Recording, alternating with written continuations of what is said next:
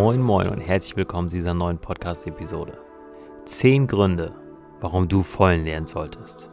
Zu Gast Thilo Grünehagen. Du wirst ihn gleich näher kennenlernen. Viel Spaß beim Zuhören.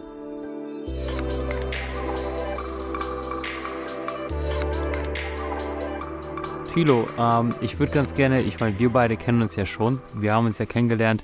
Du bist ja aus Australien in die Großstadt Bremerhaven gekommen, um deine Karriere bei mir fortzuführen. Davor warst du ja Kite-Trainer in Australien mehrere Jahre. Also im Winter warst du in Australien und im Sommer warst du auf Langeoog oder wo hast du unterrichtet? Nee, das war Amrum. Amrum. Also ähnliche Küste, aber Amrum ist die schönste der Watteninseln knapp unter Sylt. Mhm. Also genau. Die werde ich mir Schöner mal Wave anschauen. So. Ja. Und Ja. Tilo, um dich mal ein bisschen besser kennenlernen zu dürfen, so die Zuhörer. Wann hast du mit dem Kitesurfen angefangen?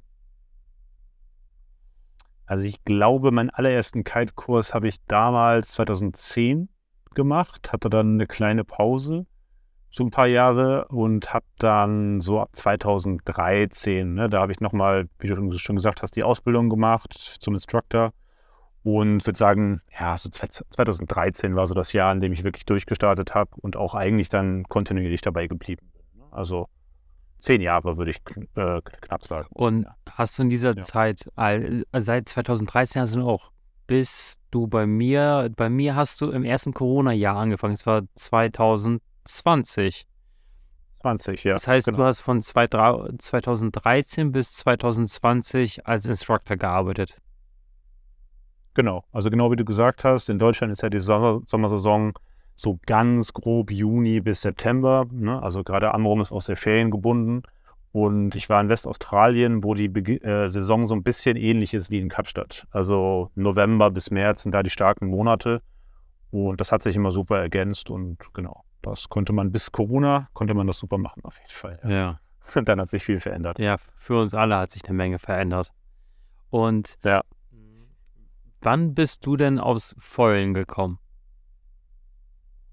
Ich habe mich das letztens auch gefragt, welches Jahr das genau war. Aber ich würde mal tippen, so 2016. Ähm, ich glaube, du kannst dich auch selber noch erinnern, als so Slingshot diese ersten Foils herausgebracht hat, die so sehr modular waren, diese Flight School. Ja, genau, mit den Videos. Farben hatte. Ja, Genau. Das hattest du, glaube ich, auch damals mal im Laden und auch mal vorgestellt. Und ähm, das, glaube ich, war auch, das war auch mein erstes Setup. Das habe ich mir damals mit Kumpel zusammenbestellt, also zwei Stück. Und äh, genau, da habe ich das- mit angefangen. Ich glaube, das war auch so der Zeitpunkt, wo es einigermaßen er erschwinglicher wurde. Ne? Das konnte so jeder sich sowas auch mal zulegen, ohne da wirklich mehrere tausend auf den Tisch zu legen. Ne? ja, ich glaube, aber das war recht spät, ne? Also ich, also ich hatte ja auch diese Flight School, aber die zweite Generation, nicht die erste. Glaube ich, ich hatte so einen gelben Frontflügel und der erste war, glaube ich, ein grüner Ja, genau. Frontflügel. Und das muss Ja.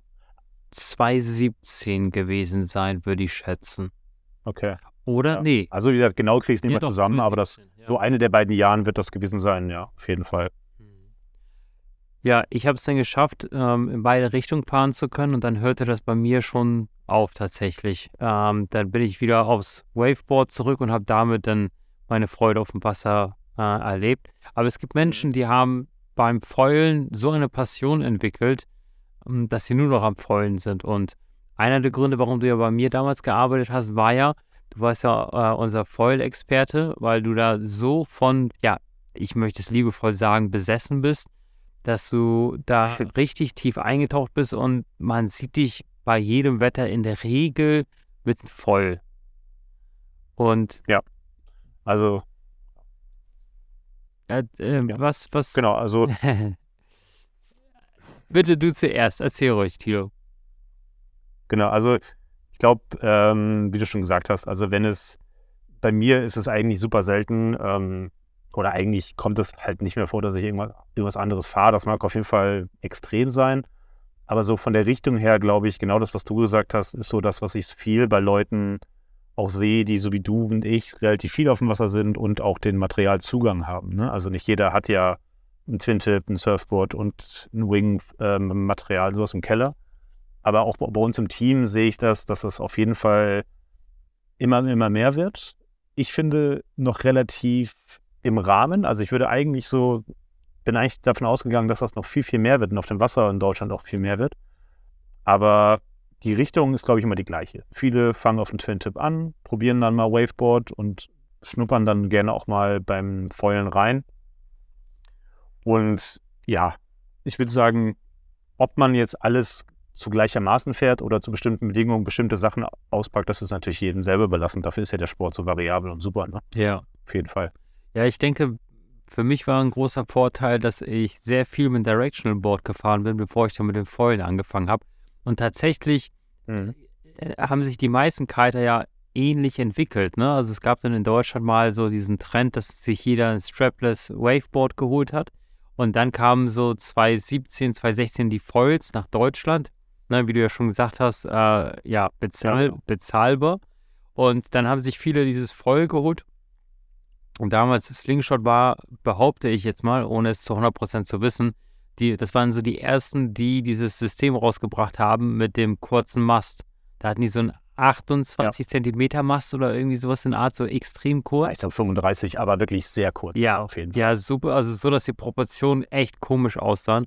Und die haben dazu diese Flight ja. School rausgebracht. Ich glaube, du hattest auf der Gebrauchsanleitung so einen QR-Code oder sowas und konntest mhm. dir dann, konntest dich registrieren und konntest dir diese richtig coole Tutorials von Slingshot anschauen. Und damit haben ja in Deutschland richtig, ja, den, den, den Markt überhaupt eröffnet, dass viele Leute denn damit angefangen haben. Aber vorher waren das ja eher so die Franzosen, die am Foilen waren und die waren eher so im Race unterwegs. Da hat dann so ein Foil sofort über 1500 Euro gekostet. Traurigerweise ist es, dass 1500 Euro ist das heutige Normal, aber damals war das, ähm, war der Abstand zu einem richtig guten Carbon-Kiteboard extrem weit. Ne? Und mhm wir kommen ja noch gleich zu den zehn Gründen, warum es Sinn macht, ähm, mit dem Foilen anzufangen. Werden wir auch mal über das Material mhm. sprechen, äh, über die Materialpreise. Ähm, da können wir ja gleich mal drauf eingehen. Aber Tilo, was wäre denn so dein Punkt 1, wenn du sagst, warum man ja mal das Foilen ausprobieren sollte? Mhm. Also ich habe jetzt mal so auch ähm, in Vorbereitung auf heute so ein paar Punkte natürlich zusammengeschrieben, um mich ein bisschen zu orientieren. Ähm, die, das, das, hat jetzt keinen Anspruch auf Vollständigkeit und das ist auch keine bestimmte Reihenfolge. Aber ich würde sagen, das, was ja über allem äh, steht für uns als Wassersportler, ist ja Fahrspaß. Also im Endeffekt geht es darum, ich möchte möglichst viel auf Wasser und wenn ich auf dem Wasser bin, möchte, möchte ich wirklich viel fahren können, Freiheit genießen, einfach eine gute, gute Zeit haben. Und für mich persönlich ist es so, dass ich auf dem Twin-Tip dieses Fahrgefühl, was ich auf dem Voll habe, einfach dann vermisse. Also ähm, für mich ist die, die Leichtigkeit super, dieses schwebende Gefühl, diese Stille auf dem Wasser. Ähm, ich glaube, jeder, der so die ersten paar Sessions hinter sich hat und ähm, dann das erste Mal so abhebt, der kann, glaube ich, sehr genau nachvollziehen, was ich damit meine. Und ich glaube auch, wenn man damit einmal, sag ich mal, warm geworden ist und einmal so die ersten paar Sessions hin, hinter sich hat und so ins gut ins Fahren gekommen ist, ohne da groß ähm, noch, am, noch am Lernen zu sein, glaube ich, werden da viele Blut lecken, die das vielleicht noch so nie, gar nicht so auf dem Schirm hatten, was es da an, an Möglichkeiten gibt. Ja, hm, kann ich, kann ich genauso bestätigen. Ich habe ja schon viel auf dem Wasser ähm, ausprobiert. Ich teste ja unwahrscheinlich viel Material und Foilen ist ja mal so eine Kate absolute Kategorie für sich. Hm, ich, ich würde behaupten, dass man so um die ja, drei Tage einplanen sollte, um dann halt mal wirklich gesund, wirklich äh, ins Fliegen zu kommen. Was würdest du so sagen? Das ist auch genau das, was ich Leuten sage. Also wenn ich mal mit Leuten spreche, gerade im Team waren jetzt ein paar, die letztes Jahr angefangen haben oder damals in der, in der Kite-Schule, da hat natürlich immer jemand mal Interesse gezeigt von den Jungs und äh, wollte das Setup mal probieren und das würde ich genauso sagen. Also wenn jemand genau auf dem Level, wie du es so du beschreibst, war, ne? also man ist auf einem Twin-Tip stabil unterwegs, hat vielleicht auch schon mal ein Waveboard probiert, weiß auch, wie es sich anfühlt, vielleicht mal einen Downwinder zu machen. Also das finde ich so ein, ein gutes, ähm, guten Erfahrungswert und ein gutes Skillset, wie es sich anfühlt, auch mal einem Kite hinterher zu fahren, ja. den ganzen Tag nur auf der Kante zu verbringen, was ja ein massiver Unterschied ist. Ähm, dann würde ich sagen, bei guten Bedingungen, und das ist, glaube ich, ein großer Punkt, dass man nicht sagt, ich gehe nur bei zehn Knoten mal üben und dann stelle ich mich halt äh, da bei zehn Knoten hin und habe vielleicht Frust mit dem Kite und dann wird es zu viel.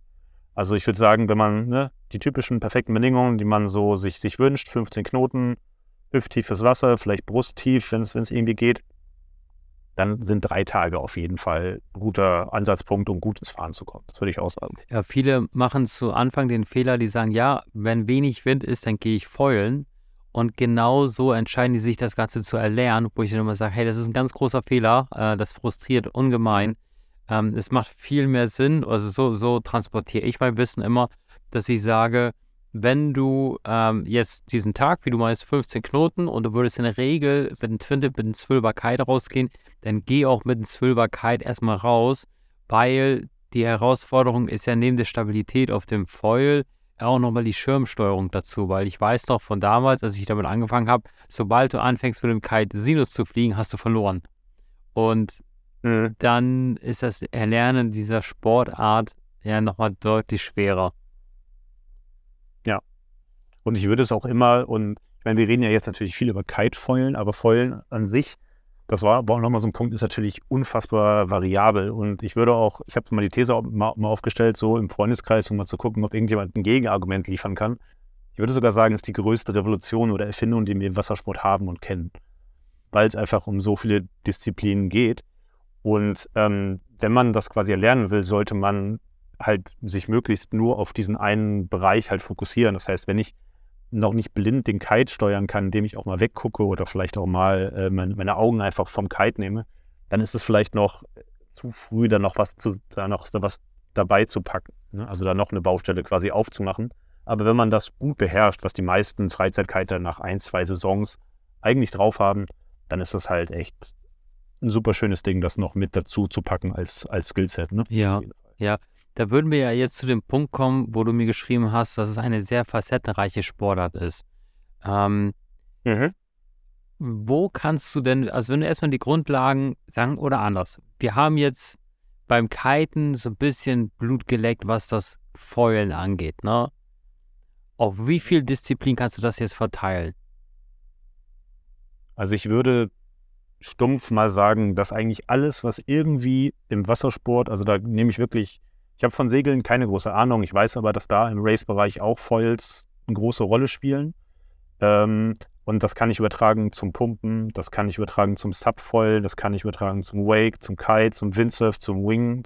Prone ist ja auch nochmal so ein Ding, was in Deutschland eigentlich keine Rolle spielt. Also klassisches Surfen in kleinen Wellen.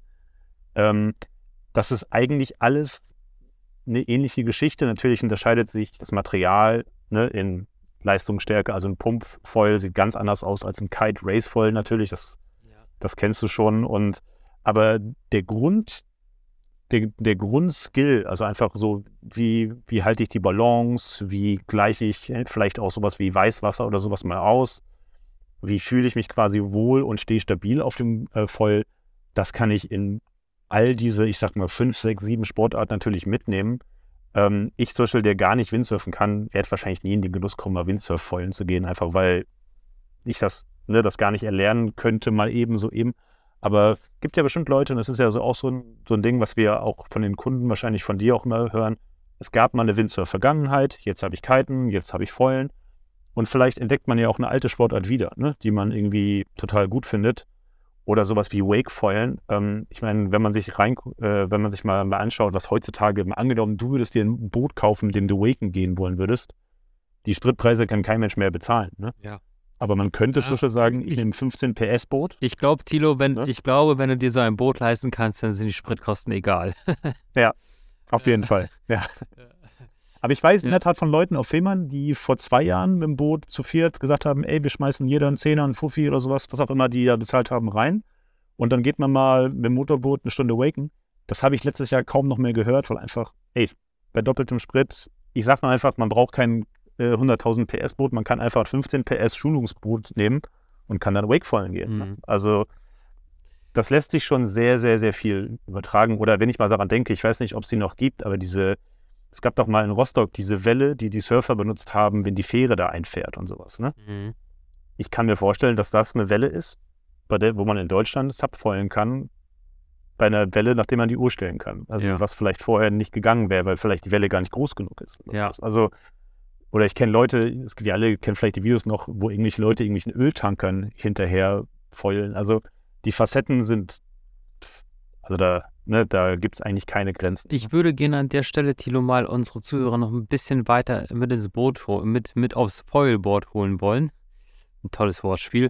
Ähm, für die, mhm. die jetzt noch nicht so lange dabei sind, ich würde gerne mal die, die Begriffe, die du genannt hast, ein wenig aufbröseln wollen.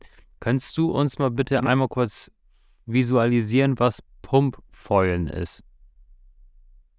Mhm. Ich glaube, ich hatte ja mal deine Podcast-Folge mit Mario ge gehört, mit dem Mario Rottwald. Da hatte dir das ja schon mal so grob angerissen vom technischen Aspekt. Aber ähm, Pumpfoilen, glaube ich, wer auf Social Media so ein bisschen unterwegs ist ähm, und so den typischen Verdächtigen folgt, die so in dem Vollbereich unterwegs sind, ähm, der wird wahrscheinlich um Pumpvollen gar nicht umhergekommen sein und ähm, ist quasi einfach nur, dass man ein sehr, sehr großes Foil meistens hat, was sehr viel Auftrieb, sehr viel Leistung bietet. Also wie gesagt, deutlich mehr Auftrieb, als man es beim Kiten bräuchte. Einfach weil die, man, es fehlt ja quasi der Antrieb. Also beim Kiten haben wir einen Kite in der Hand, der die Kraft erzeugt. Und das fehlt ja beim Pumpen komplett, weil du nur ein kleines Board hast, großen Frontflügel und ähm, kannst quasi, wenn man sich so einen kleinen Steg vorstellt, also so wie man das aus einem Yachthafen kennt oder von einem Boots, äh, Bootsverein oder so, dann kann man quasi auf dieses Board draufsteigen, ob man damit anläuft oder aus dem Stehen, hängt ein bisschen vom Skill ab natürlich und kann einfach sich quasi durch eigene Auf- und Abwärtsbewegungen vorwärts bewegen. Also ist ein bisschen wie das, was man von, von den Wellenreitern kennt, die dann auf einer kleinen Welle mit dem Brett so ein bisschen Vortrieb erzeugen, indem sie es ein bisschen auf- und abschlagen. Und das Gleiche kann man beim Pumpfoil mit einem großen äh, machen, indem man das quasi durch eigene Körperkraft beschleunigt. Ist natürlich sehr anstrengend und äh, die, der Weg dahin, ich würde sagen, Pumpfoilen ist wahrscheinlich eine der schwierigsten Pumpdisziplinen, die man lernen kann, aber man macht sich natürlich unabhängig. Ne? Also ja. in Hamburg äh, kann man auf einmal am Stadtparksee Pumpfoilen oder bei einem Bierchen an irgendeinem See, wo ein Steg ist, alles möglich. Ne? Ja. Ist natürlich, ist, ist eine kleine Reise von den, von den Fähigkeiten her, aber glaube ich, ist die Sache auf jeden Fall wert. Und für die Zuhörer, ähm, für die Disziplin, über die wir jetzt äh, ja, sprechen, braucht ihr nicht jedes Mal ein komplett neues Foil. Also wenn man sich jetzt beispielsweise für ein Core SLC Foil entscheidet, dann ist es so, dass ihr euch äh, einmal ein Basisset kauft zum Kiten und dann könnt ihr das modifizieren. Also ihr könnt beispielsweise jetzt zum Pumpfoilen ähm, einen größeren, deutlich größeren Frontwing dazu kaufen, tauscht den dann entsprechend zu der passenden Sportart äh, aus und könnt halt dann mit eurem Kite-Setup Pumpfoilen gehen. Na? Muss ich ein bisschen was zu sagen? Ja, gerne. Ähm, leider ist es so, dass wir, wir haben ja, genau wie du gesagt hast, bei uns, bei Core haben wir das SLC als reines Kitefoil mit zwei Flügelgrößen. Da geht es eigentlich nur darum, ich würde sagen, prinzipiell diese typische Grenze. 80 Kilo aufwärts, lieber den größeren, wenn man etwas leichter ist, lieber den kleineren Flügel. Ähm, diese Pumpgeschichten gehen bei uns eher Richtung äh, Spec-Spektrum. Also genau, Spektrum heißt bei uns die, die Foil Range zum Wingfoilen, genau. Und da bieten wir auch Flügel an von 950 bis 2150, also diese Quadratzentimeter großen Flügel. Und fürs, fürs Pumpfoilen zum Beispiel wäre dann die beiden großen dann interessant, also 1850 und 2150. Es gibt Leute, die können auch mit deutlich kleineren Flügeln pumpen, aber das ist natürlich, äh, da arbeitet man sich hoch. Das ist nicht so, wie man anfangen würde. Aber da kann man zum Beispiel wirklich von fünf Flügeln frei wählen und auch vier verschiedene Mastlängen und so weiter und so weiter. Ja, hm, das, die nächste Kategorie wäre SUP-Foilen. Das kann ich ja kurz sagen. Das ist ja im Prinzip nur ein SUP-Board und darunter hat man ein Foil und man kann dann halt durch eine Paddeltechnik und äh, durch eine Schwungbewegung das Board ja, zum Fliegen bringen oder man hat eine kleine Welle, die ein bisschen Vortrieb erzeugt und damit hebt man dann ab. Ne?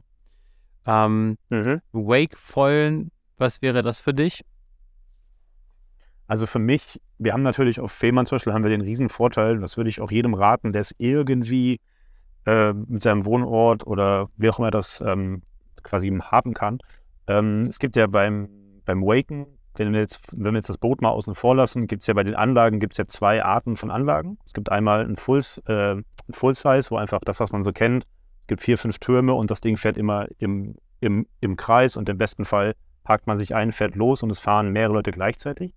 Es gibt aber auch noch System-Anlagen, wo man einfach nur vor und zurück fährt und wo auch jemand einfach da sitzt und eine Fernsteuerung hat. Das heißt, man kann da hingehen und das kann man auf Fehmarn zum Beispiel auch machen, kann dann einen Kurs buchen und kann sich dann auf einem Subbrett, genau wie Dorian das gesagt hat, kann sich mehr oder weniger draufstellen und kann sagen, ey, zieh mal langsam an und dann drückt jemand da wirklich auf den Knopf und es fährt dann eher langsam oder eher schnell und damit kann man dann vor und zurückfahren. Ähm, das ist zum Lernen super. Ich muss aber sagen, ähm, Fäulen an einem, also wenn man wirklich dann einige die ersten paar Meter gemacht hat, in so einem Teich rauf und runter fahren, glaube ich, ist nicht das, was die meisten Leute so cool finden. Hinter einem Boot wird es dann deutlich spannender. Man muss natürlich ein Boot haben. Also das ja. äh, schon mal eine kleine Barriere. Da scheitert es bei mir zum Beispiel. Ja, ähm, bei mir aber Wakefallen, ja, leider ja. Das, die Zeiten werden nicht besser. Ne? Ja. ja. ähm, aber das ist super interessant, vor allen Dingen, je nachdem, wie gut und wie schwer das Boot ist, kann man dann natürlich auch sogar das, das Seil mal komplett loslassen oder man kann, wenn das Boot genug Leistung hat, auch zu zweit oder zu dritt, einer links, einer rechts in der Welle. Da sind die Möglichkeiten auch sehr, sehr groß. Aber wie gesagt, ich glaube, die meisten, bei den meisten wird es einfach daran scheitern. Aber zum Lernen zum Beispiel kann ich äh, eine, eine System-Anlage nur empfehlen und ist, glaube ich, der absolut beste Einstieg, den man haben kann. Ja. Also keine Verletzungsgefahr, keine Frustgefahr. Und mehr oder weniger bei uns zum Beispiel haben im letzten Jahr hat die ganze Firma äh, mit Wingfoilen angefangen und die, die noch keine Vollerfahrung hatte, waren bei der, beim Wakepark auf, auf Fehmarn mit den Jungs von Wingfoil Fehmarn und ich glaube, es ist jeder gefahren. Ja, da bin ich, also, ja. Und das ist meine Quote. Ja, ja, ja, genau. Es ist halt, also ich muss auch sagen, ähm, da kommen wir zum nächsten Punkt. Ähm, ja, Foilen kann man halt bei Wingfoilen auch. Und ich muss sagen, dass ich, ähm, ich bin natürlich vorbelastet, weil ich ja Kite foilen kann, aber dennoch kann ich mich sehr gut in Einsteiger hineinversetzen. Deswegen mache ich auch immer diese ganzen Einsteiger-Tutorials und bin da auch sehr nah dran, irgendwie emotional und, und mental auch. Und ich muss sagen, ähm, das Foilen beim Wingfoilen zu erlernen ist leichter als beim Kiten. Also ich wenn jemand mhm. diese Erfahrung vom, vom Abheben haben möchte, dem würde ich, also wenn, wenn es ihm wirklich darauf ankommt, äh, mal dieses Vollgefühl zu haben, dann würde ich ihn eher empfehlen, Wingfoilen zu gehen, weil das erlernt er halt so leicht. Ne? Wenn du ein gutes Setup hast, vernünftige Bedingungen, dann bist du mit den Knien auf deinem Wingfoil-Board drauf mit 120 Litern und dann hältst du den Wing in den Wind und plötzlich du sitzt noch auf den Knien und ähm, du merkst, wie das Board langsam kontrolliert über die abhebt. Und das ist schon total irre. Also da mhm. kann man, und vor allem ist es halt eine sehr sichere Möglichkeit, das Fallen zu erlernen. Ne? Weil es gibt natürlich beim Kiten gibt es natürlich das eine oder andere Risiko, in den Mast hineinzufallen. Deswegen sollte man Helm und Prallschutzweste tragen. Ähm, aber beim Wingfoilen ja. ist es halt so sicher, weil das Foil unter dem Board, liebe Zuhörer, ja, hat, hat ein, muss man zugeben, so hohes Grundgewicht, dass es sehr unwahrscheinlich ist, dass ihr ähm, so stürzt, dass das Foil euch entgegenkommt, also dass das Foil aus dem Wasser euch entgegenschlägt, weil das ist so träge, das bleibt halt, bei mir blieb es immer im Wasser. Ne? Ähm, mhm. Von daher ja. ist das eine sichere Methode. Ähm, eine andere Kategorie, wo man natürlich auch das Foilen nutzen kann, ist halt das Windsurfen. Das hast du schon angesprochen. Ich denke, das kann sich jeder Zuhörer vorstellen. Aber Tilo, was ist denn das Prone Surfen? Also dieser Prone, ähm, ich habe das letztens auch mal, ich habe mich das jahrelang, habe ich immer diesen, dieses Wort gehört, mich aber, was heißt das eigentlich? Mhm. Ähm, das gibt mehrere Be Bedeutungen, wenn man das mal irgendwo nachguckt im Besetzer-App, aber im Endeffekt ist es einfach nur Brust auf, auf der Brust liegend und das heißt nichts anderes als einfach das normale Standard-Surfen. Also wenn ich jetzt jemanden, der mit Wassersport nichts am Hut hat, wenn ich so sage, ich gehe surfen, denkt der, ey, ich nehme ein Brett, ich gehe in die Welle, dann paddle ich hier an und dann stelle ich mich drauf. Und wie gesagt, das ist in Deutschland natürlich kein großes Thema. Ähm, aber natürlich, ey, wer mal zum Wellenreiten nach Frankreich, nach Portugal, Spanien fährt, ich glaube, viele von uns hatten ja schon mal das, das Problem, dass man entweder zum Kiten irgendwo hingefahren, das war kein Wind, oder wir sind zum Wellenreiten irgendwo hingefahren, das war keine Wellen. Die Jungs, die halt schon gut Wellenreiten können, können auch da halt zum Beispiel, ne, einfach aus sehr, aus, aus Tagen, wo einfach kaum Wellen da sind, jeder sagen würde, ey, da packe ich wieder ein, ich fahre weiter, das lohnt sich nicht. Auch da kann man halt aus Wellen sehr viel rausholen, die eigentlich nicht surfbar sind. Ne? Also viel, viel kleinere Wellen, ganz andere Spots eventuell. Ähm, genau, und das ist aber in Deutschland, glaube ich, kein Fokus. Ne? Also wir haben einfach auf ein paar Nordseeinseln kann man das ein bisschen machen. Aber auch nicht geil. Das ist aber, glaube ich, nichts. Genau. Also ja. man kann auf Sylt Wellen reiten. Ob das jetzt so gut ist wie in Portugal, sei mal dahingestellt. Ne? Also, ja. Aber wie gesagt, ich meine, viele von uns reisen, viele, viele von uns machen auch gerne verschiedene äh, Sportarten und, und Disziplinen. Und möglich ist es, ne? Und wer weiß, wo die Reise hingeht für den einen oder anderen. Ne? Ja, und ich denke für die Zuhörer, wenn ihr euch das mal gerne mal anschauen möchtet, dann gebt doch gerne mal auf YouTube ein ähm, Kai Lenny Brown surfen. Das wäre auch so eine Empfehlung. Da mhm. solltet ihr auf jeden Fall faszinierende Aufnahmen finden. Also der Typ ist halt ein äh, Multitalent. Ähm, er sieht gut aus und er ist auch noch ähm, kaum vorstellbar. Er ist auch noch so super sympathisch und intelligent. Äh, also wirklich, äh, ja, ein ja. cooler Typ. Auch so ein bisschen eine Galionsfigur vom Wassersport, würde ich sagen. Ne? Ja. Also es gibt so, es gibt immer mal so Sportler oder Athleten, die, je, also jeder kennt LeBron James, auch wenn er mit Basketball nichts am Hut hat, oder Michael Jordan, wie auch immer. Ich würde sagen, Kai Lenny ist wahrscheinlich unsere Galionsfigur für Wassersport im Allgemeinen. Also ja, das, das auf jeden Fall lohnt sich. Das Schlimme an ihm ist ja, ähm, es ist, er kommt ja aus dem Wellenreiten, wenn ich das so wirklich richtig auf dem Schirm habe. Ja. Das Ding ist ja ich einfach. aus dem Sub eigentlich, aber das ist ja. Ja, worauf ich hinaus will, der Typ ist einfach. Ein, ja, genau das ist ja das Ding. Also, es gibt ja, ja, Michael Schumacher fuhr damals sehr gut mit Formel 1-Wagen. Michael Jordan konnte den Ball sehr gut äh, werfen. Also er hatte auch andere Talente auf dem Feld, aber er war Basketballer. Mhm. Aber Kai Lenny ist halt einfach ein Multitalent. Der geht auch kiten und das auch, ja. auch, auch auf einem echt guten Niveau. Ähm, der macht Brown Surfen, der macht Wellenreiten, der macht äh, SUP in der Welle. Ähm, es gibt keine Wasser Wassersportart, die er nicht beherrscht. Und ja, also das ja. ist ein krasses Multitalent mit einem eigenen YouTube-Kanal und wirklich qualitativ hochwertigen Content. Ne? Ja, also kann ich alles so unterschreiben, wer da, also wer da noch gar keine Berührungspunkte mit hatte, das kann man sich an einem, an einem kalten Wintertag, kann man sich die Videos super angucken, auf jeden Fall. Ja. Kommen wir mal zum nächsten Punkt, warum äh, man einfach mal das Foilen ausprobieren sollte. Da sagtest du mir, man hat mehr Zeit auf dem Wasser. Was, was meinst du damit, Thilo? Ja. Also ich habe damals immer gesagt, als ich noch als Instructor ähm, da war, also nach, der ersten Saison, ich habe sogar gesagt, dass ich eigentlich meine Zeit mehr oder weniger ver, vervierfachen kann im Sommer. Das war jetzt auch ein bisschen auf mich bezogen.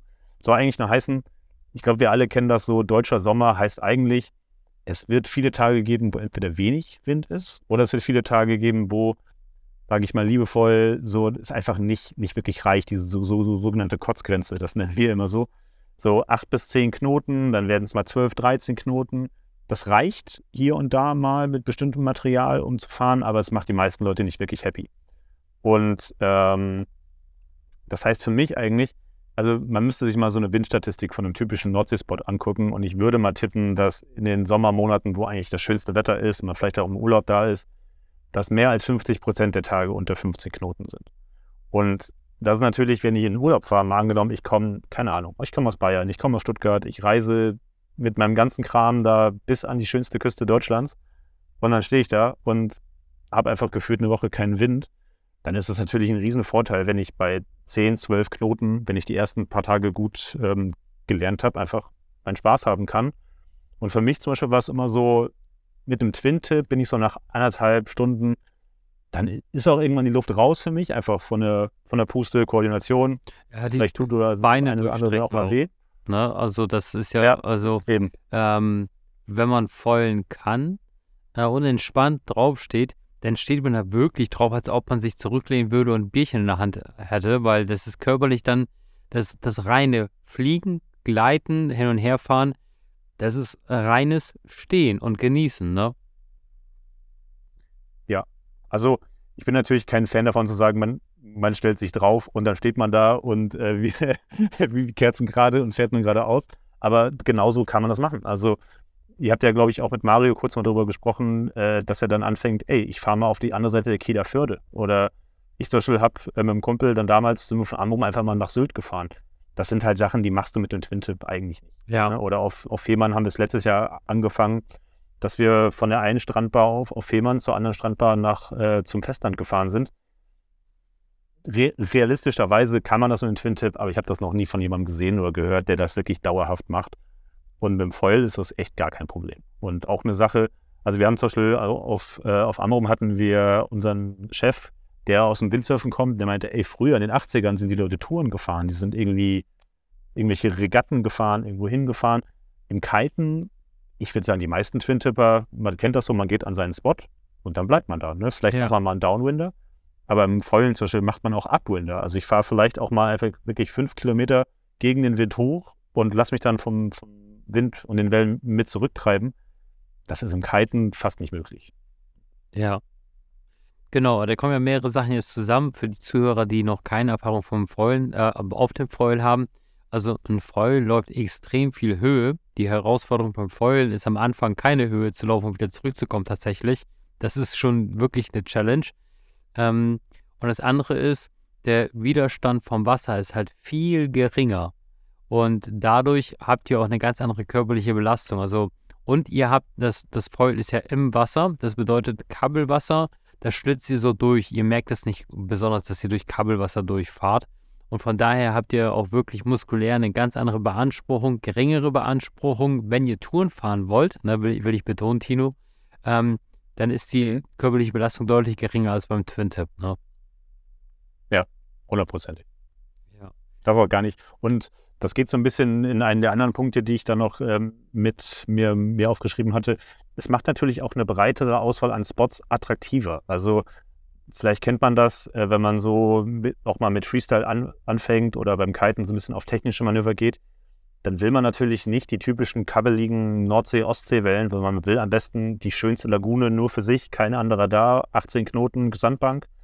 Das ist re realistisch in Deutschland einfach sehr häufig schwierig zu bekommen. Und wenn es da ist, dann teilt man sich das in der Hauptsaison einfach nicht zu zweit, sondern ja, ne, da sind dann ein paar mehr Leute da. Und ich finde es schon, gerade wenn man sagt, ich habe vielleicht eine kurze An Anreise zu meinen Spots und so und kann vielleicht einen Spot einfach für mich entdecken, bei dem ich vielleicht vor, vor zwei Jahren die Nase gerümpft hätte, weil ich gesagt habe, ey, dieses, dieses kabbelige Ding, das tue ich mir nicht länger als eine halbe Stunde an, dann ist für mich der Spaßfaktor raus. Und das war für mich auch super interessant. Also für mich haben sich meine Spots, auch in Australien zum Beispiel gab es Spots, auf einmal war ich gar nicht mehr an den Flachwasser-Areas, sondern war vielleicht irgendwo wo mir der Parkplatz besser gefallen hat, ich äh, vielleicht äh, nach dem Kiten noch irgendeine andere Sportart machen konnte. Und mich alle angeguckt haben und gesagt, warum gehst du da kiten? Ich, ja, weil es auch da funktioniert und da muss ich nicht eine halbe Stunde nach dem Feierabend irgendwie hin, hindackeln und kriege dann keinen Parkplatz. Also das sind so kleine Sachen, die ich für mich da entdeckt habe und die vielleicht für einen oder anderen auch echt interessant sind. Also wenn ich so an die Kieler oder Hamburger denke, die vielleicht sich eine halbe Stunde Anfahrt pro Weg fahren ähm, da sparen können, weil einfach ein anderer Spot auf einmal doch interessant ist. Hey, das ist ja einfach schön, diese Auswahl zu haben. Ne? Ja, total nachvollziehbar. Der nächste Punkt auf unserer Liste, wir sind ein bisschen, bisschen, wir haben ein bisschen gestreut und haben ein bisschen was übersprungen, aber am Ende kommen wir tatsächlich auf zehn Gründe, warum es Sinn macht, Kite, ähm, Kitefoilen zu gehen. Ähm, du hast mhm. noch geschrieben, günstiger auf, die, auf Dauer. Was meinst du damit? Genau, also das war auch so ein Punkt, den du auch schon mal angesprochen hattest, dass man einfach sagen kann, ey, wenn ich mir damals vielleicht einen 15er oder einen 17er Kite kaufen wollte oder vielleicht auch kaufen musste, weil ich gesagt habe, ey, im Urlaub ist es häufig weniger Wind, dann kompensiere ich das mit einer größeren Kitegröße. Das ist eigentlich nicht mehr, nicht mehr notwendig, was so die großen Größen angeht. Also wenn man sagt, okay, ich möchte gerne auch mit bei 10 Knoten Twin-Tip fahren, dann wird man da nicht drum rumkommen. Aber für mich zum Beispiel mit 90 Kilo ist ein 10er oder ein 11er Kite eigentlich ein 9er. Also mein meistgeflogener Kite ist ein 9er, ist ein Wave Kite. Das reicht eigentlich um 10 Knoten Minimum. Wenn es gut läuft und man wirklich auch von den Skills her irgendwann dahin kommt, äh, sind 8 bis 9 Knoten auf jeden Fall auch möglich. Und wenn es nur 10 Knoten sind, ist das trotzdem ein Bereich, wo man, also du hätten, ich hätte sonst vor, also damals hätte ich einen 9er nie aufgepumpt, wenn es 12 Knoten weht. Und mir persönlich machen auch kleinere Kites viel mehr Spaß. Und das, glaube ich, äh, höre ich von sehr vielen anderen Leuten natürlich auch. Und was ich halt einen großen, großen Punkt finde, ähm, auch so was so Reisen angeht. Also, ne, klar, ist Kapstadt ein wunderschönes Reiseziel und, und vielleicht war es so, dass man gesagt hat, ey, ich möchte meinen Urlaub Starkwind haben, weil ich dann weiß, ich komme dann aufs, aufs Wasser und ich, und ich sitze nicht bei 10, 11 Knoten rum. Aber vielleicht auch da. Vielleicht werden andere Reiseziele, die vielleicht auch günstiger sind oder die vielleicht für die, für die Familie vielleicht auch, auch was anderes bietet oder die vielleicht einfach näher dran sind, auf einmal dann interessanter. Und ähm, gerade was Material angeht, hast du ja schon gesagt, es ist einfach nicht mehr so ein Luxusgut, wie es vielleicht ganz am Anfang mal war. Und hey, es gibt für, für jeden da draußen gibt es mittlerweile ein entsprechendes Angebot oder irgendwelche Produkte, die, die den eigenen ähm, Bereich gut treffen da würde ich schon sagen, wenn man früher fünf, sechs Kites gebraucht hat. Ich persönlich habe einen 7er und einen 9er, die ich zu 95 Prozent benutze und damit mega happy bin. Ja, ja. Bei dem nächsten Punkt hattest du angesprochen, dass Feulen ja auch etwas ist, was auch ja, positiv für die Familie sein kann. Mhm. Äh, Das ist, Und das finde ich einen großen Punkt. Also, ja, ja, wenn, wenn also die Familie viel wert ist, dann auf jeden Fall. Und ähm, das soll, Ja, sollte ja. ja. auch so sein. Ähm, aber Besten ich finde, das ist eine tolle, tolle Überschrift, die ich äh, total wertschätzend finde. Und ähm, ja, und Kiten ist ja immer, kann ja familiär bedingt immer mal wieder die kleine, eine kleine Herausforderung sein, weil man dann ja manchmal egoistisch handeln muss, sagen muss, ey, tut mir leid, wir haben jetzt dies und jenes geplant, Mhm. aber jetzt gerade ist Wind und jetzt, jetzt will Papa auch mal kiten gehen. Und dann ist das natürlich, ja, dann darf man halt den Abwasch zu Hause machen. Ähm, aber warum will, bist du denn der Meinung, dass ähm, Feulen familienfreundlicher ist? Das ist nämlich sehr spannend, was du mir da erzählt hast. Ja.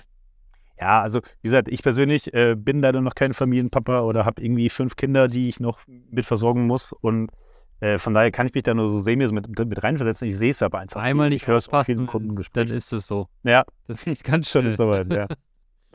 ja.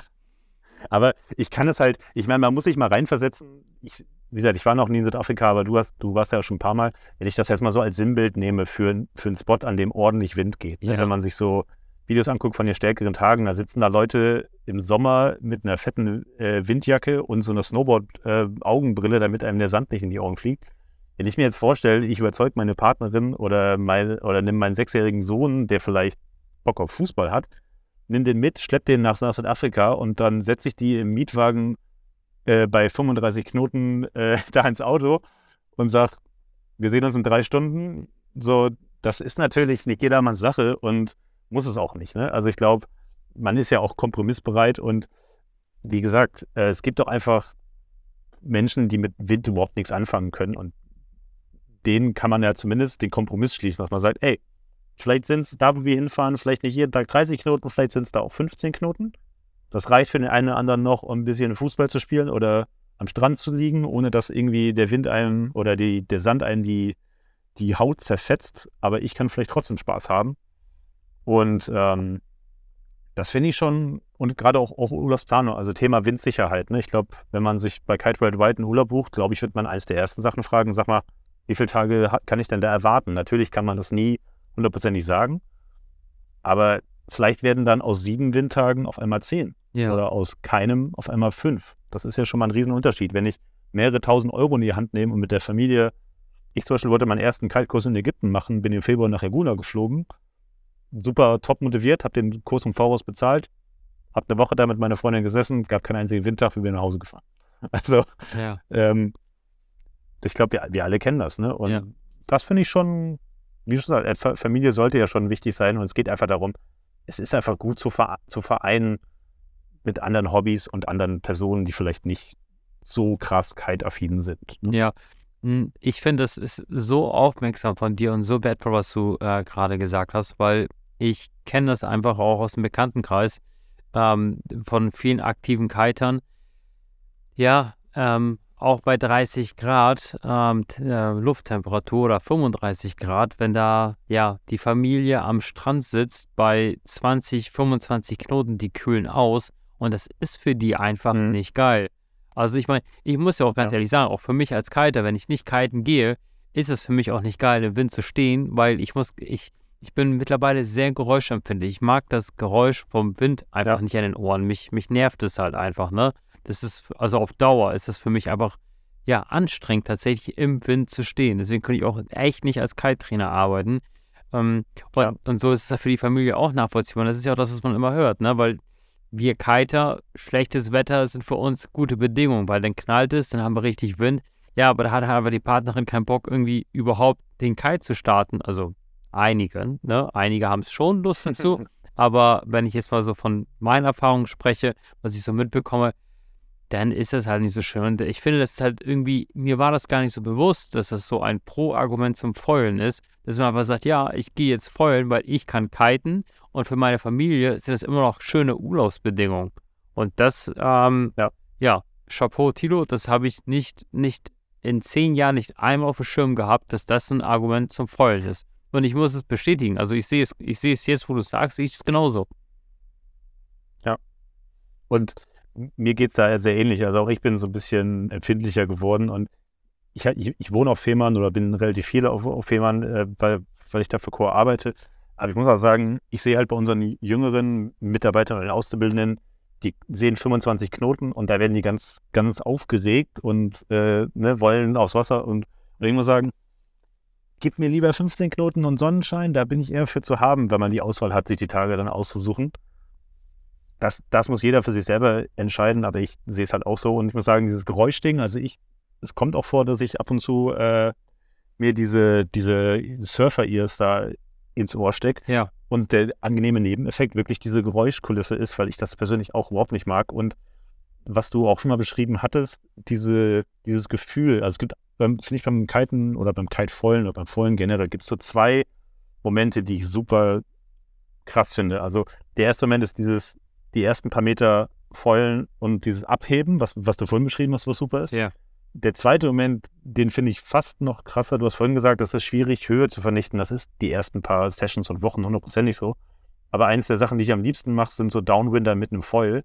Und dieser Moment, wenn man so schnell fährt, wie der Wind bläst, also dieses, was man beim Wingfoilen in den Videos viel, äh, viel sieht, dieses Totstellen vom Kite oder vom Wing und dieses, man fährt mit der Windgeschwindigkeit mit. Also das ist das ist genau wie du sagst, das ist halt komplette Stille und ich höre dann wirklich Wasser tropfen und so. Ja, das sind so, also jetzt habe ich, jetzt hast du mich schon gecatcht, ne, Tilo, weil jetzt denke ich mir so wieder, oh, ich muss mir echt einen Foil kaufen. Weil es ist, weil es ist halt mhm. dieses, dies, das, was du beschreibst, dieses ultimative Freiheitsgefühl beim Kiten. Da, da, da, geht nichts drüber. Weil, weil du hast ja, wenn du einen Downwinder auf dem Foil machst, und du deinen Kite nicht mehr spürst, weil er einfach nur noch mitschwebt und du spürst das Board ja nicht, weil es auch ein wenig von der Welle gedrückt wird. Ne? Das ist das einzigartige Gefühl von Schwerelosigkeit. Und ja, ich kann mir ein ja. Boot nicht leisten, was mich zieht und ich kann mir halt auch nicht Schwerelosigkeit im All leisten. Aber ein Foil, da kriege ich das Geld dafür zusammen, um genau dieses Gefühl zu bekommen. Also von daher, ja, herrlich beschrieben von dir, Thilo. Ja, und ich würde auch sagen, das meiste, wie gesagt, ich meine, viele unserer Zuhörer, denke ich mal, werden das eine oder andere einfach schon haben. Also entweder Kites, Boards, was auch immer da schon, schon rumliegt. Und es ist ja im Endeffekt einfach nur eine Erweiterung von dem, was man vielleicht schon hat. Ne? Ja. Und wie gesagt, muss ja längst nicht jeder äh, so krass Blut lecken wie ich und sagt, ey, ich verkaufe alle meine Hochleister-Kites, kaufe nur noch Wave-Kites und gehe jeden Tag Kite vollen. Aber wenn ich das an, an schönen Tagen machen kann, und wie gesagt, äh, für diejenigen, die schon ein, zwei Saisons oder, so, oder einfach schon sehr, sehr sicher auf dem Kite äh, stehen, also Downwinder auf dem Foil, wenn man das irgendwie äh, gepäcktechnisch hinbekommt, das ist für mich mit das Beste, was man machen kann. Ja. Kommen wir zum nächsten Punkt. Das ist eine, dass das Foil eine neue Herausforderung ist, Thilo. Mhm. Genau, also wir haben ja schon drüber gesprochen, es ist natürlich am Anfang wie bei jedem, jeder neuen Sportart oder jedem neuen Skillset, ist es eine kleine Reise, bis man die ersten Basics gelegt hat.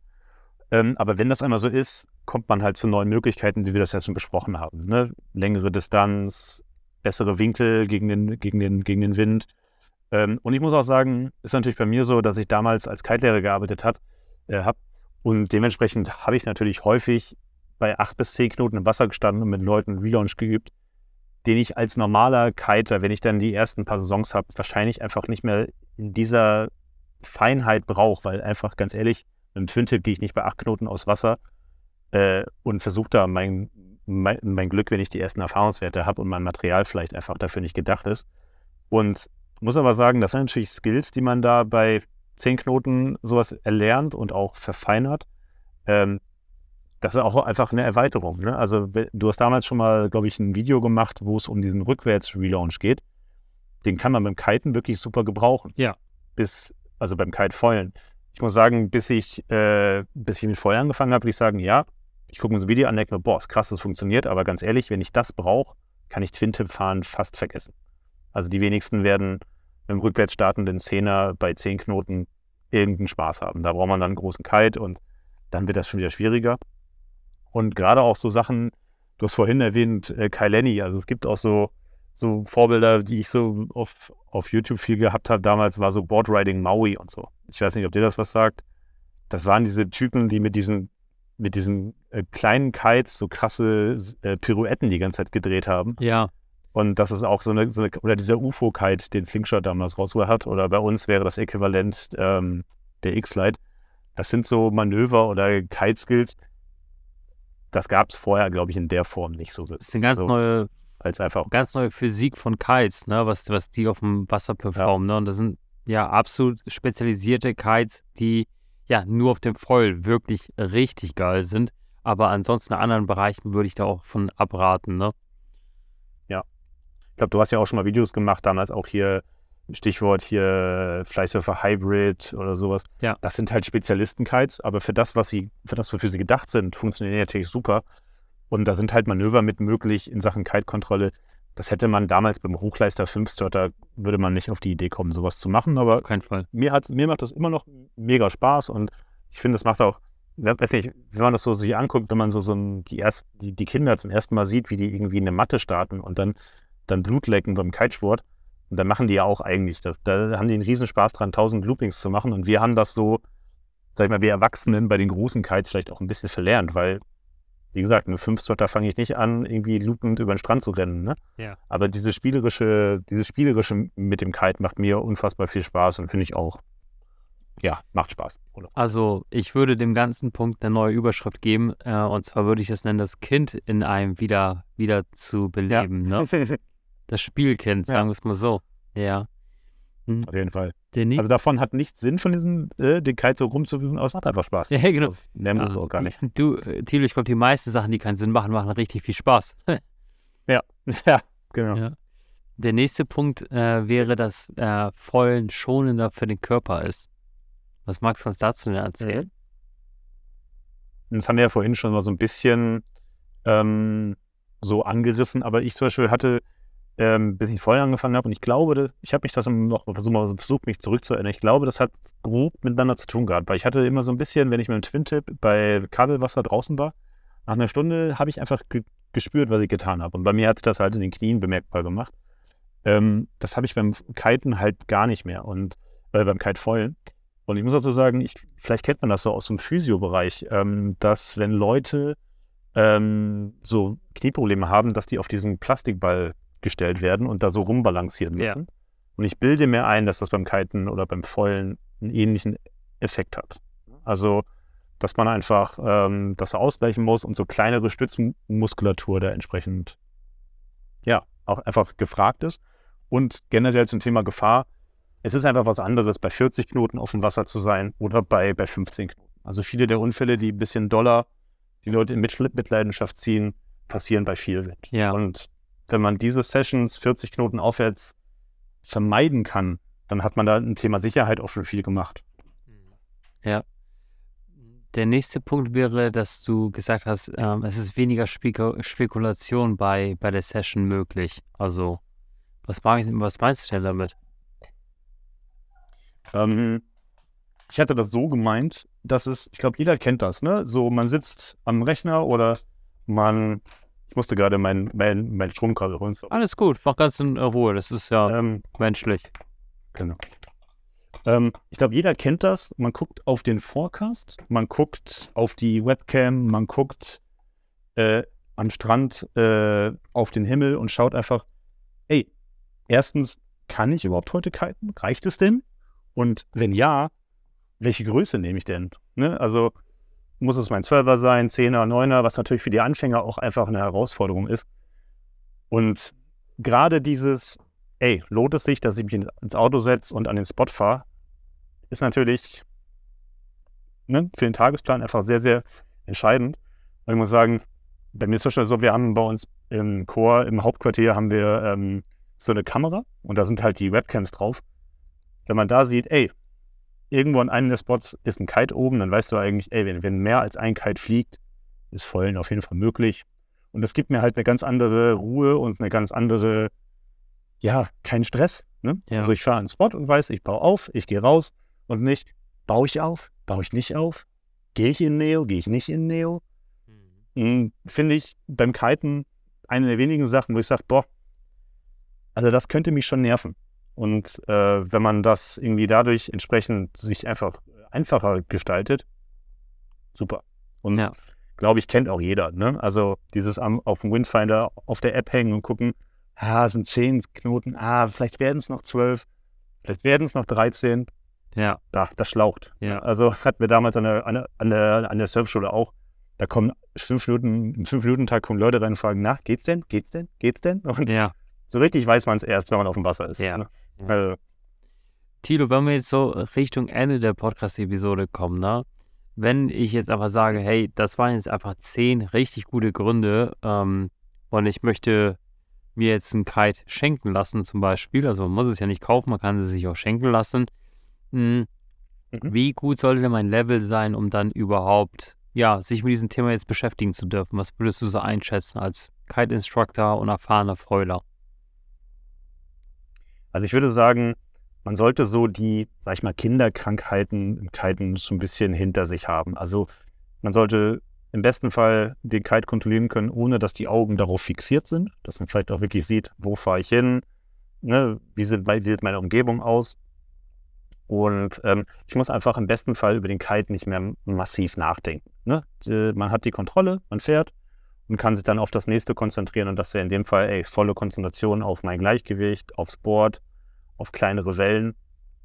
Sowas sollte man auf jeden Fall schon mal drin haben. Was ich finde, was echt viel hilft, hatten wir schon angesprochen, ist, wenn man an, weiß, wie sich ein Down, Downwinder anfühlt, also den Kite herzufahren. Und im besten Fall hat man auch schon mal einen Down Loop gemacht. Also einfach, wenn man auf den Kite zufährt, kann es sein, dass der entsprechend instabil wird, je nachdem, welches Modell man hat und wie gut der darauf ausgelegt ist. Also ein ein Wave Kite wird immer stabiler sein in der, im Drift, also so heißt das, wenn man auf den Kite zufährt, als ein, ein Hochleister 5, 5 Sorte. Ja. Ähm, das wäre immer gut, wenn man das schon mal hatte. Und was ich ein sehr wichtiges Thema finde, äh, Self-Rescue. Also im Kite-Foilen fährt man häufiger in tiefere Spots, man fährt häufiger weiter von der Küste und man sollte schon, sag ich mal, ein bisschen, mal angenommen, es fällt dann von 12 Knoten rapide auf 7 oder 8 Knoten runter. Man sollte schon in der Lage sein, im tiefen Wasser seinen Kite zusammenzubauen und damit zurückzupaddeln. Im, Im Kiten, wo ich vielleicht ein bisschen mehr bei der Küste bleibe, wenn ich Twin-Tip fahre oder in der Lagune vielleicht bin, da hört der Wind auf. Im besten Fall bin ich im stehtiefen Bereich und gehe zurück, wenn, ich das, äh, wenn mich das überrascht. Im Kite Foilen, vier Kilometer vor der Küste, ist das vielleicht sehr, sehr, sehr gut, wenn man da sich, sich äh, zu, äh, zu helfen weiß, ne? Auf jeden Fall. Ja. Mm, Zum, zum Material nochmal. Ich habe da auch eine Podcast-Folge, die ich für die Zuhörer mal verlinke unterhalb von, von dieser Podcast, also in den Show Notes. Da habe ich mal so über die, mit Marek Rothwald über die Physik ähm, gesprochen, wie ein Foil überhaupt funktioniert. Also eine sehr spannende Episode, die man sich hier nach anhören kann. Worüber wir aber nicht sprechen, ist die Schutzausrüstung, die ich jetzt einfach auch mal ganz spannend finde. Was würdest du denn empfehlen, ähm, als Schutzausrüstung zum Foilen anzuziehen? Mhm. Also du hast ja schon erwähnt, äh, Helm und Weste macht auf jeden Fall Sinn. Ähm, ja, einfach weil man, das Foil ist ein harter Gegenstand, dagegen zu kommen oder wenn das mal aus dem Wasser kommt, ist es immer gut. Ähm, ich würde sagen, die größte Verletzungsgefahr, die man so vom Anfang kennt, ist eigentlich, dass man mit den Füßen oder mit dem Schienbein irgendwie, wenn man dann mal stürzt und vielleicht im Wasser das Foil neben einem ist, dass man da vielleicht gegentritt. Das würde ich sagen, ist vielleicht nicht das Gefährlichste, aber das häufigste. Also ich glaube, viele von uns kennen das, dass sie dann einfach, also ich meine, jeder weiß, wie es sich anfühlt, gegen ein Stück Metall zu, zu treten mit dem Schienbein. Ne? Das Ja. macht man einmal und dann hat man es hinter sich. Also ich bin mal Genau, also- ähm, als 16-Jähriger, 14-Jähriger hatte ich mir nochmal überlegt, neben dem Eishockeyspielen und Tennisspielen nochmal Skateboard zu fahren. Und ich habe mir so ein paar Mal Mhm. die Kante vom, vom, vom äh, Skateboard gegen Schienbein gehauen. Und das war wie ein Drittel die Eier. Also das ist so kurz vor, vor Ja. mir wird schwarz vor Augen. Und äh, das kann beim Vollen, passiert es halt wirklich nur, liebe Zuhörer. Es passiert nicht beim Fahren. Es passiert, ihr spaziert ins Wasser und tretet dann mit euren Schienbein gegen das Foil von hinten dran, weil das Foil hinten ähm, geht weiter, geht über die Bordkante drüber hinaus. Ich glaube, so kann man es am besten formulieren. Bei den meisten Boards bestimmt, ja. Ja, genau. Also je, und je nachdem, wie man den Mast äh, befestigt hat. Ne? Aber ich habe am Anfang ein paar Mal dagegen getreten Und mittlerweile, wir haben die jetzt gerade nicht auf der Webseite, aber vielleicht ändern wir das nach, nach dieser Podcast. Aber man kann sich auch gerne per Mail oder Telefon oder persönlich bei uns im Kite-Shop melden. Ähm, wir haben von Ian gibt es zum Foilen spezielle Schienbeinschützer tatsächlich. Die haben sie vor drei Jahren auf den Markt gebracht. Das wusste ich Ja, ja, genau. Also Iron hat ja noch ähm, eine, eine ähm, zweite Sparte, tatsächlich, das wissen viele nicht. Es gibt auch Iron Bikeware. Also Iron ist auch ziemlich bekannt, was so Downhill, Mountainbike und sowas angeht. Und da haben sie Schutzausrüstung. Mhm. Und die ja. haben die Schutzausrüstung transferiert in den Wassersport. Und entsprechend für die Foiler, also wirklich speziell für die Foiler, haben die einen Schienbeinschützer entwickelt, der halt auch im Wasser auch salzwasserresistent ist. Ähm, ja, den kann man, den kann man tragen. Und die haben auch, glaube ich, ja, die haben noch andere spezielle Schutzausrüstung, speziell für Foiler tatsächlich. Da müsste, müsste ich mich mhm. selber mal reinfuchsen. Aber äh, das mit Schienbeinschützer ist tatsächlich, kann man auf jeden Fall machen.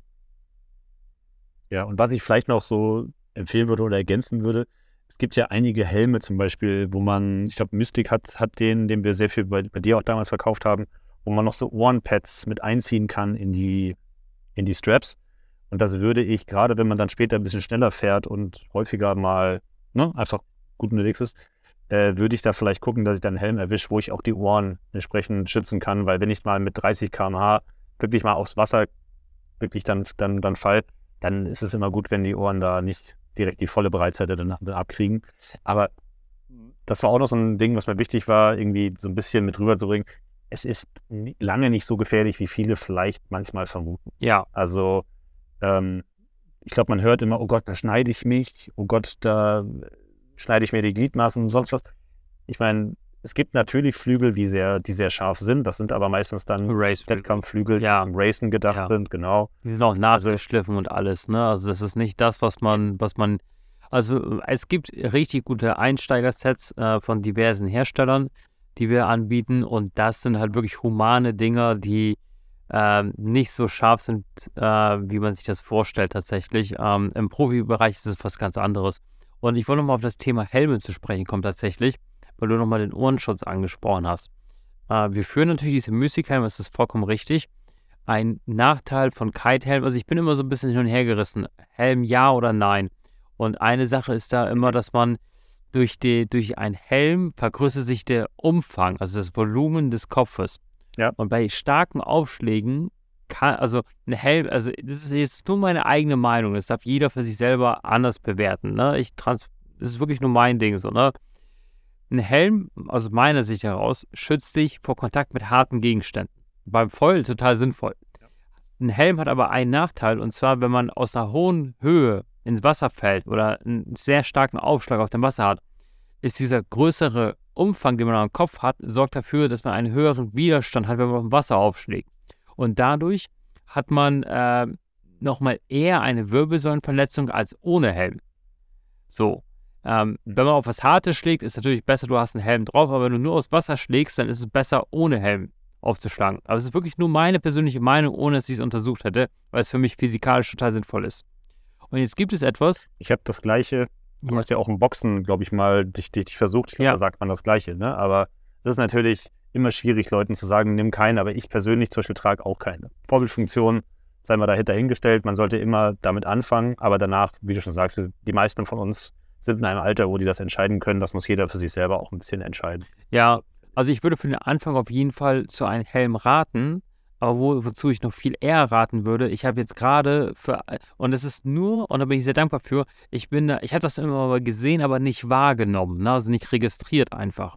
Wir haben jetzt so einen ganz neuen Helm im Sortiment und zwar ist er von Simba. Äh, einen Link dazu packe ich in die Show Notes von dieser Podcast. Kennst du den Helm? Nee, aber ich weiß, dass gerade im Wingfoil ja, richtig. Hersteller kommen ja. immer mehr Shapes ja. da entstehen. Weil ich muss dazu sagen, im Wingfoilen, gerade bei den Jungs, die dann Richtung Springen gehen, ist ein Helm, ist ein bisschen so wie beim, beim Skateboarden, ist ein Helm absolut nicht gegeben, warum auch immer. Und im Snowboarden trägt jeder einen Helm. Und gefühlt ist das auch so, im Wingfoilen tragen die meisten Leute einen Helm, im Kitefoilen sehe ich das seltener. Ja, also da kommt viel Neues auf jeden Fall. Ja, das Besondere an dem Simba-Helm ist, dass er genau das kompensiert, was ich gerade eben äh, angesprochen habe. Den könnt ihr euch gerne mal auf unserer Webseite anschauen.